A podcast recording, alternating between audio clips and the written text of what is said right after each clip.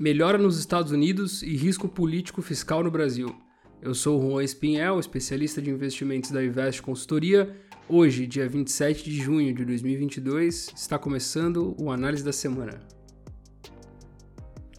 Os mercados internacionais hoje operam majoritariamente em alta nessa manhã, após o rally das bolsas de Nova York na sexta-feira. O Eurostox, o índice das bolsas europeias, sobe 0,75 e as bolsas asiáticas fecharam em alta também nessa manhã, com destaque para o Nikkei, a, o índice da bolsa japonesa, que encerrou o dia com alta de 1,43%. Nos Estados Unidos, esse bom humor ele veio pelo arrefecimento dos dados econômicos divulgados na última semana, fazendo que os investidores acreditassem um pouco mais nessa possibilidade de um pouso suave. A gente vai ter um período relativamente longo agora do mercado tentando precificar é, os novos dados econômicos dos Estados Unidos. Então, sempre que a gente tiver dados de emprego e inflação, é, pode ser que essa expectativa ela melhore ou piore de acordo é, com a possibilidade ou não de uma recessão. Hoje, a maioria do mercado já acredita numa possibilidade de recessão nos Estados Unidos e parte do mercado acredita numa forte recessão nos Estados Unidos. Então, esses dados que serão divulgados nas próximas semanas, as próximas reuniões do, do Federal Reserve serão de extrema importância para a gente entender os rumos da economia americana.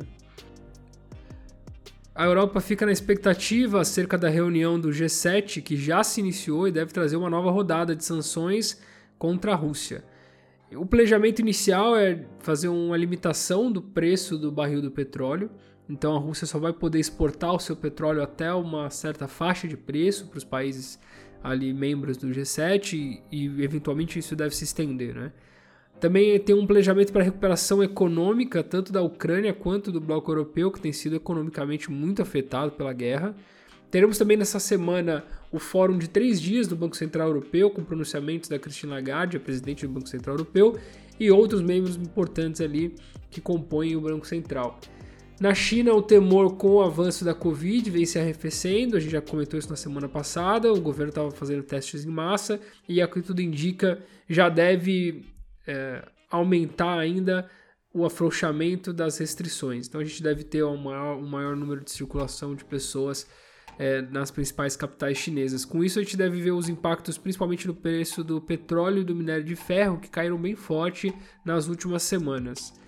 O ouro ele opera em alta de 0,60, cotado a 1.836 dólares a onça Troy. A prata também opera em alta nessa manhã, com registra ganhos de 1,72. O trigo e a soja, como a gente sabe, é, vem com pressão nas últimas semanas, desde quando começou a guerra, na verdade e operam com alta de 0,5% essa manhã. Na contramão, o milho que cai 0,87%.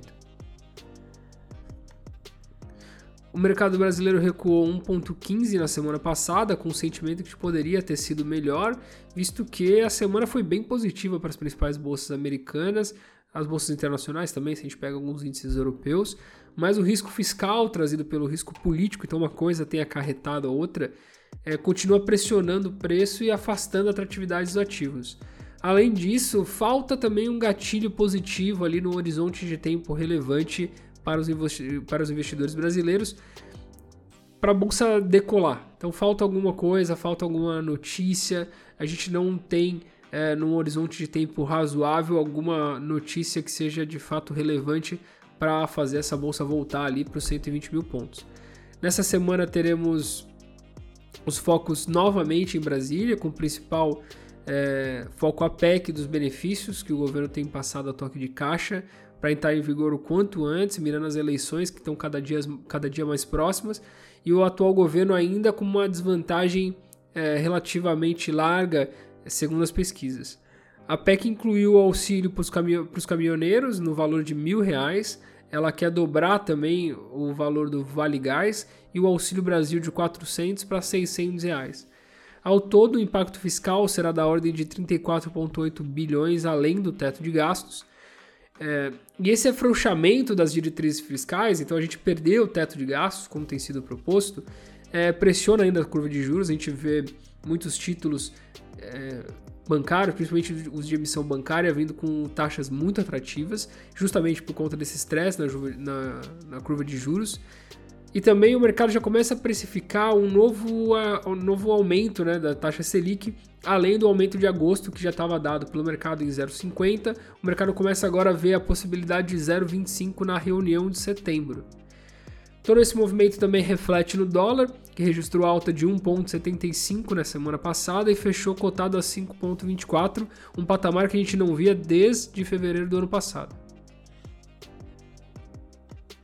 E esse foi mais uma análise da semana. Não deixe de nos acompanhar no Spotify, no Apple Podcasts, toda segunda-feira pela manhã. Muito obrigado a todos e até a próxima.